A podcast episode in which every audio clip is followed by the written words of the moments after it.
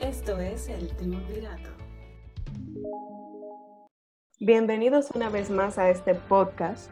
Hoy abordaremos algunos temas que han captado la atención popular los últimos días, empezando por el caso de Leslie Rosado. El sábado 2 de octubre ocurrió una barbarie. Eh, fue asesinada em, la arquitecta Leslie Rosado, una de las arquitectas de renombre en la República Dominicana, quien, pese a nacer en una familia acomodada, decidió emprender su empresa de arquitectura sin ningún tipo de ayuda económica de parte de sus padres.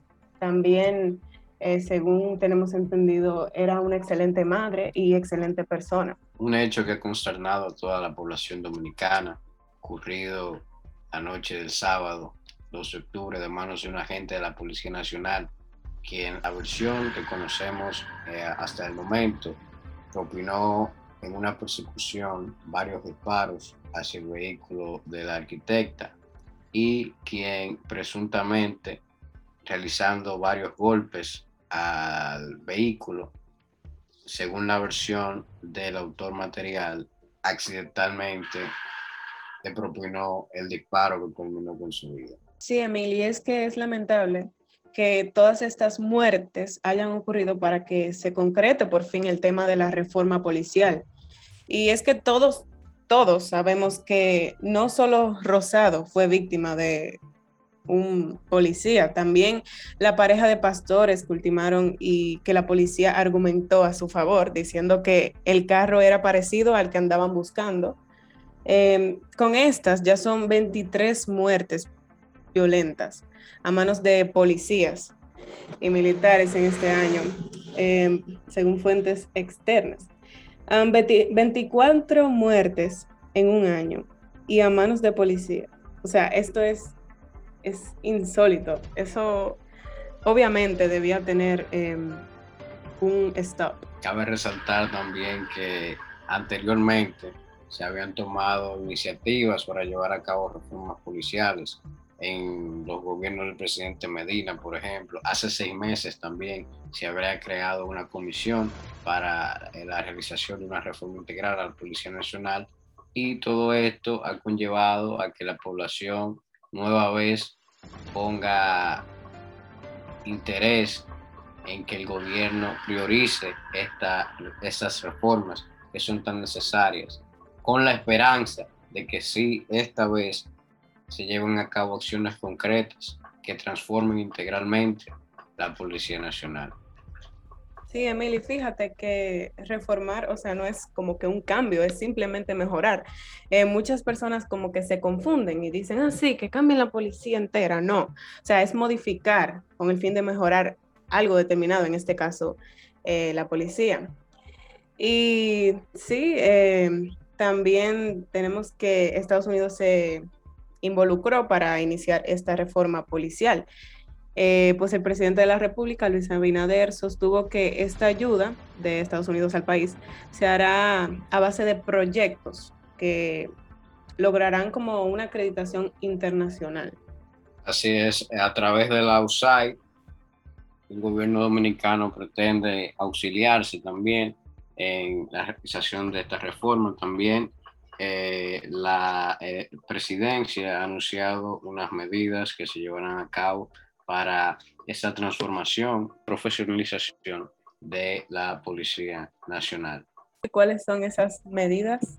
Bueno, dentro de las más relevantes se encuentran la ampliación del Plan Mi País Seguro. Van a trabajar también en la habilitación de centros de formación en todas las zonas del país. Se va a llevar a cabo un acuerdo en cooperación con el Ministerio de Defensa de Colombia, que es uno de los modelos en materia de reforma policial. Se va a disminuir también de manera gradual la alta oficialidad van a trabajar en una transformación tecnológica, en equipamiento adecuado para el cuerpo policial y se contemplará también un nuevo cambio de imagen, específicamente en el uniforme, combinado con el cumplimiento de la promesa que reclutemos que hizo el presidente Luis Abinader cuando era candidato presidencial, que fue el de llevar el sueldo mínimo de los policías a 500 dólares. Esas son las medidas que según la presidencia se van a llevar a cabo para lograr un cuerpo policial a la altura de una democracia consolidada como la nuestra, tal como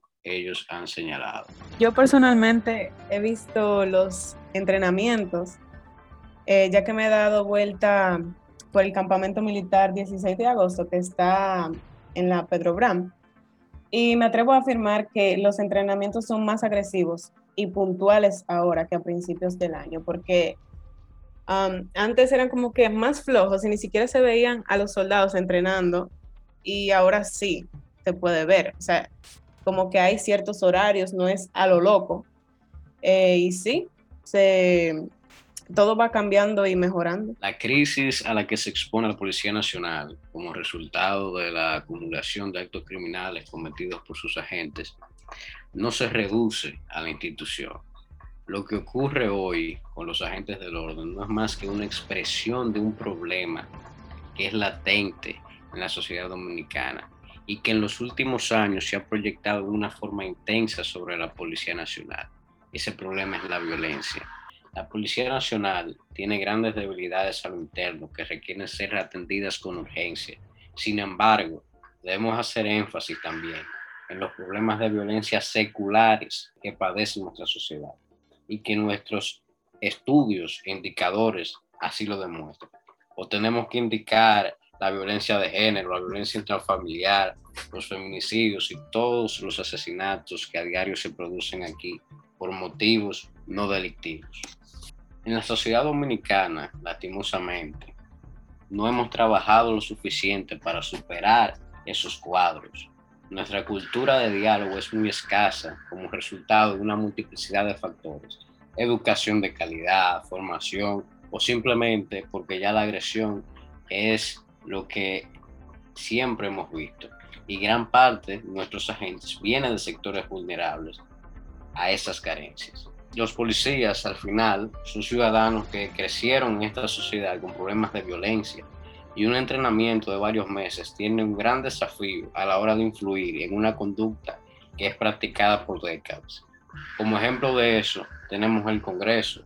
Decimos que nuestros políticos, y efectivamente hay casos que indudablemente es así, que son corruptos, que son ladrones, pero no olvidemos que no son sino una representación de la sociedad. Nuestra sociedad también tiene problemas de corrupción, tienen problemas de violencia, como ya lo mencionamos, o cuando nosotros le damos dinero a un policía para que nos deje pasar el retén, ¿qué es? Eso es corrupción. Cuando nosotros vamos a una institución y incentivamos supuestamente a los empleados para que nos agilicen los procesos, eso también es corrupción. O cuando nos ponen en una posición en nuestra empresa, ya sea privada o de cualquier tipo, y nos aprovechamos de la posición eso también es corrupción. Ellos son el reflejo de la sociedad y hasta que no trabajemos con carácter en formar ciudadanos pacíficos y honestos, tendremos ciudadanos políticos y policías violentos y corruptos. Así es, Emil. Pues tenemos entendido que corrupción es solo narcotráfico o que solo pueden ser actos incorrectos de política. Cuando la verdad es que nuestros actos dibujan lo que es y será nuestra sociedad. Pero esto es algo que solo cambiamos tú, nuestro oyente, y yo. En general, el pueblo es quien cambia esto. Y bueno, gracias por escucharnos y ya sabes, te esperamos en el próximo episodio.